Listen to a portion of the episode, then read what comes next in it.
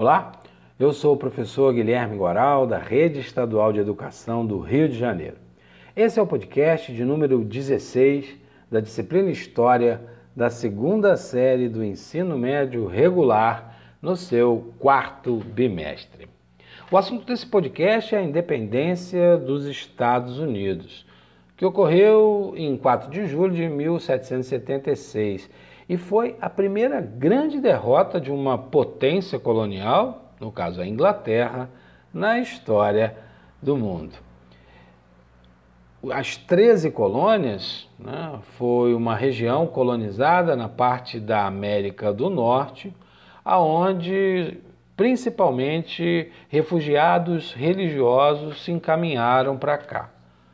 Ingleses, irlandeses, do país de Gales, de toda aquela região né, da Grã-Bretanha, né, muitos vieram para cá fugindo das perseguições que, ora, uh, a, a, a, rainha, a realeza na Inglaterra era adepta ao catolicismo, ora do anglicanismo, e essa variação de humor e de orientação religiosa geraram muitos. Eh, perseguidos por conta das religiões. O processo da independência dos Estados Unidos pode ser pensado da seguinte maneira: a Inglaterra nunca exerceu um poder, eh, um pacto colonial tão arrochado e ajustado como Portugal e Espanha procuraram realizar nas suas colônias aqui na América.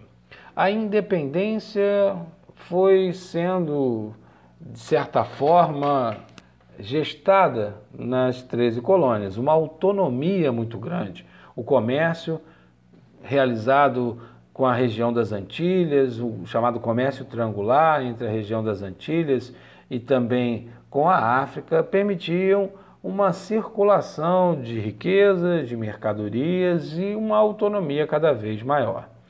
A distinção já começava a aparecer no, no tipo de organização das colônias mais ao norte, de um trabalho variando entre um trabalho escravo e um trabalho de mão de obra livre, mas a organização de pequenas propriedades, pequenas e médias propriedades, gerando uma certa ideia de cidadania.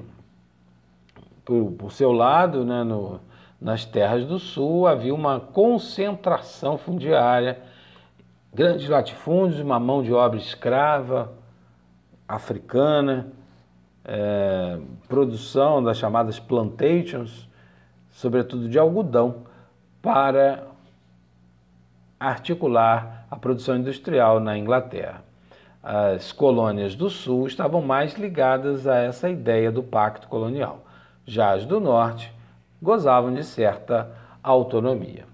Mas a situação começa a se complicar porque a Inglaterra vai enfrentar uma, uma guerra chamada Guerra dos Sete Anos contra a França e vai refletir na própria questão do território na América. Os ingleses saem vitoriosos desse conflito, mas depois de uma guerra sempre é preciso equilibrar o caixa.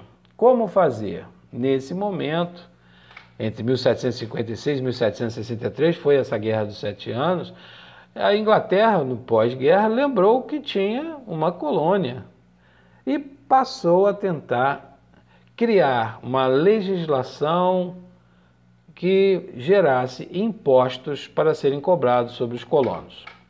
A lei do selo, a lei do açúcar, atrapalhando as questões comerciais com a região das Antilhas, a, a lei do chá, que gerou bastante revolta, né, porque com os hábitos ingleses o chá era um produto bastante apreciado, o que gerou até a chamada Festa do Chá de Boston, aonde colonos eh, fantasiados de índios jogaram toda a carga de chá da Companhia das Índias Orientais no mar, causando grandes prejuízos, e uma irritação enorme do rei inglês na época, o rei Jorge. Os colonos, a partir de tantas leis, fizeram uma reivindicação no primeiro congresso da Filadélfia, em 1774, pedindo que o rei baixasse essa, baixasse a bola, né, digamos assim, com tantas leis e com essa mão de ferro sobre os colonos. A resposta do rei, rei Jorge foi intensificar as leis que já, já tinham sido criadas e ainda pesar, como a lei do aquartelamento, por exemplo, onde as famílias seriam obrigadas a hospedar soldados ingleses.